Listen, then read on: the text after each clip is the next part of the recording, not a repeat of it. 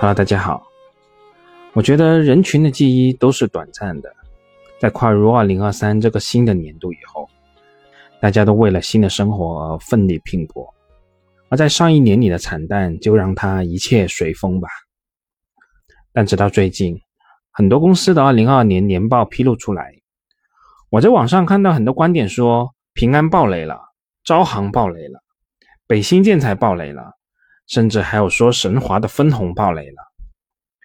其实我真的想问问说出这些观点的朋友，你们真的是活在真空之中的吗？你们的2022年真的过得如此精彩吗？否则你们凭什么认为上市公司可以在这样的环境中独善其身呢？我想，我们现在这个时点去读各家公司2022年的年报的时候，还是应该回到2022年的整体环境。在这个环境中去理解公司的业绩表现，虽然在现在这个时点公布业绩的上市公司还不算太多，但我相信2022年除了新能源车、生物检测等等个别行业以外，大部分行业和公司的成绩单都不会太好。甚至说句更直白的话，其实2022年业绩不好那才是常态，而且有相当部分的上市公司会把2022年作为大洗澡的一年。好了，这些闲话我们也不多说，我们继续来读中国平安的二零二二年年报。这是我们重点关注平安的根基，也就是它的保险业务。正如我们前面所说，二零二二年受各个地区疫情扰动因素的影响，各家保险公司寿险业务的代理人在线下展业其实是受到很大的限制的。而居民的收入预期减弱，也会在很大程度上影响寿险及健康险业务的拓展和续保。中国平安二零二二年的寿险及健康险业务实现净利润四百九十六点四六亿，相比去年同期下跌了百分之十八点二，实现营运利润一千一百二十九点八亿，同比上升了百分之十六点四，全年共实现新业务价值二百八十八点二亿。同比下降了百分之二十四，新业务价值率是百分之二十四点一，同比下降了三点七个百分点。在这里，我们可以再额外多解释一下，这个新业务价值其实是只基于一定的假设，测算出平安在二零二二年卖出的这些新的保险产品，在合同的全生命周期中，股东能够赚到的钱，而且这个金额是现值的概念。也就是说，已经考虑了时间的价值。从平安寿险最近五年新业务价值的金额来看，从最近五年平安寿险业务新业务价值的金额变动趋势来看，平安的寿险业务在二零一九年达到了高峰，当年的新业务价值达到七百五十九点四五亿，随后就进入逐级下跌的通道之中。二零二二年的新业务价值已经不足二零一九年的四成了。那至于后面说到的这个新业务价值率，其实它是新业务价值与新业务首年保费的比值。从道理上来说，如果这个指标改成新业务价值除以合同期整体应收的保费，我们就可以把这个指标简单的理解成销售净利率。而目前的新业务价值率的指标其实是除以首年保费，所以这个指标所表达的含义就不太直观了。但无论如何吧。我们把这个指标作为承保利润的一个观察窗口，还是有一定意义的。而在二零二二年，平安的新业务价值率下降至百分之二十四点一，主要的原因就是我们前面说到的代理人线下展业受限、长期保障型保险销售疲软等因素影响。一般而言，新业务价值率较高的是寿险、年金、重疾等等这些长期保障产品。而万能险、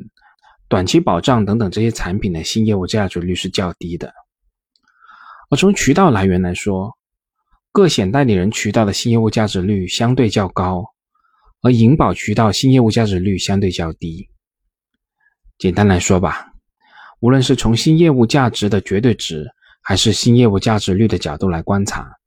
平安的2022年都难以说得上是有所恢复。当然了。其实也并不是全部都是坏消息，比如说平安的寿险及健康险业务，在二零二二年的十三个月保单继续率达到百分之九十点三，相比于二零二一年同期提升了四个百分点。二十五个月保单继续率达到百分之七十九，相比于二零二一年同期提升了零点九个百分点。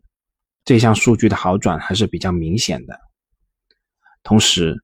平安的月均代理人数量由二零二一年的七十九点六万人下降至二零二二年的四十八点一万人，下降幅度达到百分之二十五点八。一般来说，代理人数量的总体下降与业务量下降并不呈现直线的相关关系。代理人队伍人数的优化，在一定程度上可以改善队伍的结构，提升人均单产，也提升存量人员的收入。而二零二二年，平安代理人渠道人均创造新业务价值四点七六万，相比去年同期提升了百分之二十二点一，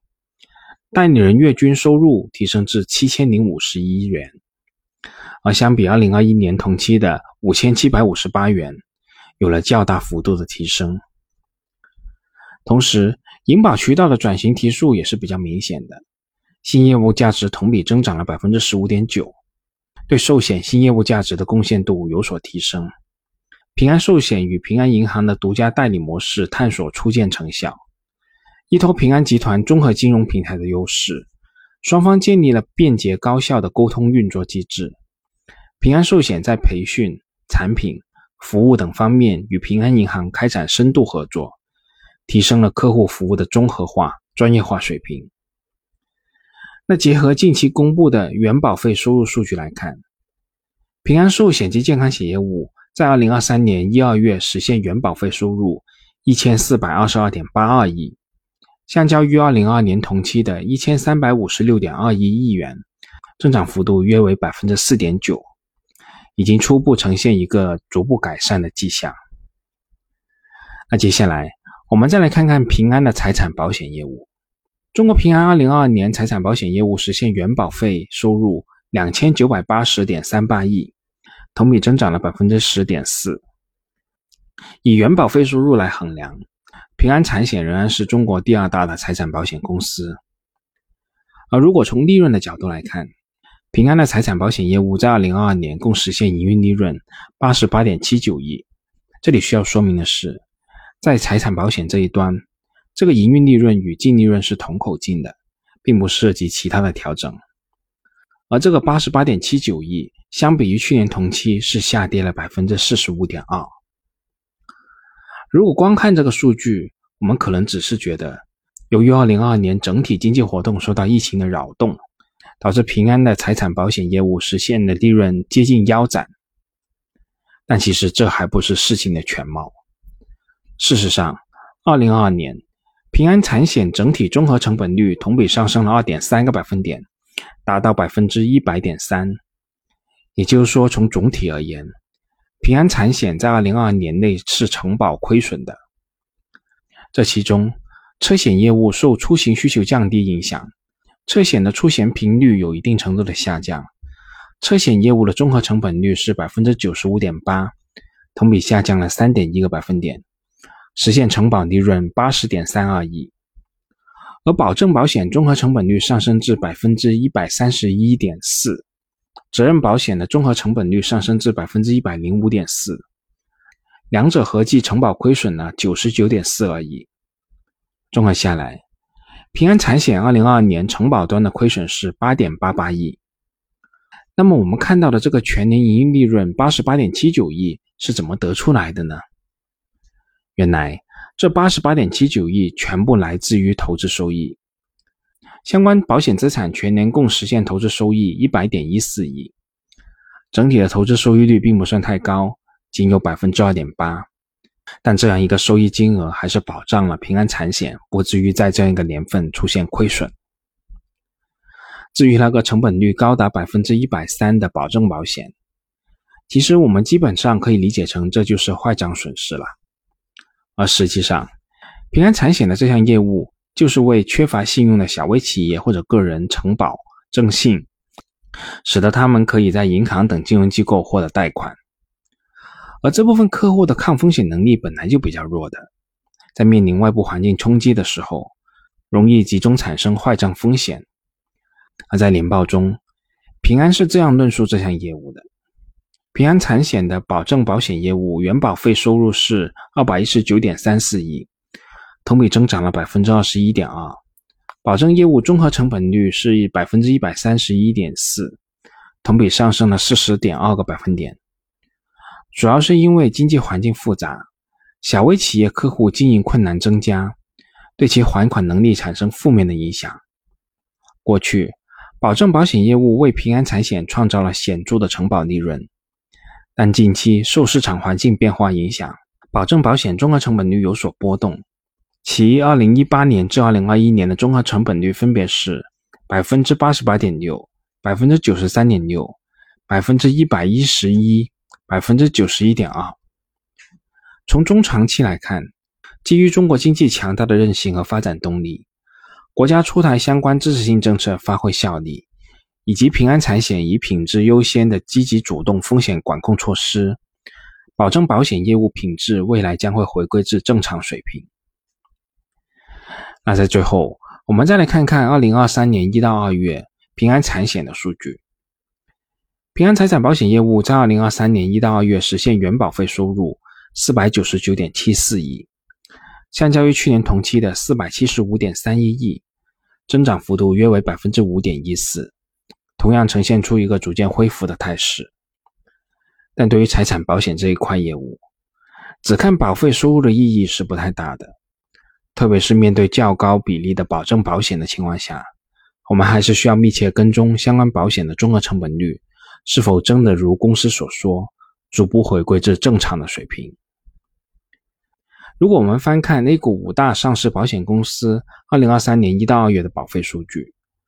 我们可以看到各家公司呈现出的状态都是比较相似的，其中中国平安的保费收入增速是最快的，保费收入较去年同期增长了百分之四点九七，中国人保紧随其后，增速是百分之四点七，中国人寿、中国太保的保费收入增速分别是百分之一点九和百分之一点五，而新华保险的保费收入与去年同期基本持平，微降百分之零点一。从风险种来看，人寿保险业务转型依旧处于深水区，保费收入整体承压。A 股五家上市公司承保收入的上升，主要是由于财险业务的拉动。根据统计数据显示，二零二三年一到二月，五家上市保险公司旗下的人身险子公司共承担保费五千四百六十九点二五亿，相较于去年同期的五千四百三十六点四三亿。仅微增百分之零点六，仅有中国人寿和平安人寿实现了保费的正增长。而在财产保险业务方面，人保财险、平安产险、太保产险共难保费一千八百六十八点五三亿，同比增长了百分之九点七五。其中，太保产险的增速领跑行业，达到百分之十八点五，人保产险次之，仅为百分之九点二。而平安产险则实现百分之五点一四的增幅。好了，这一期关于平安二零二二年的保险业务的情况，我们就说到这里，我们下次再继续吧。本节目仅作为我个人投资的记录，所谈及的投资标的不涉及任何形式的推荐，请独立思考并自担风险。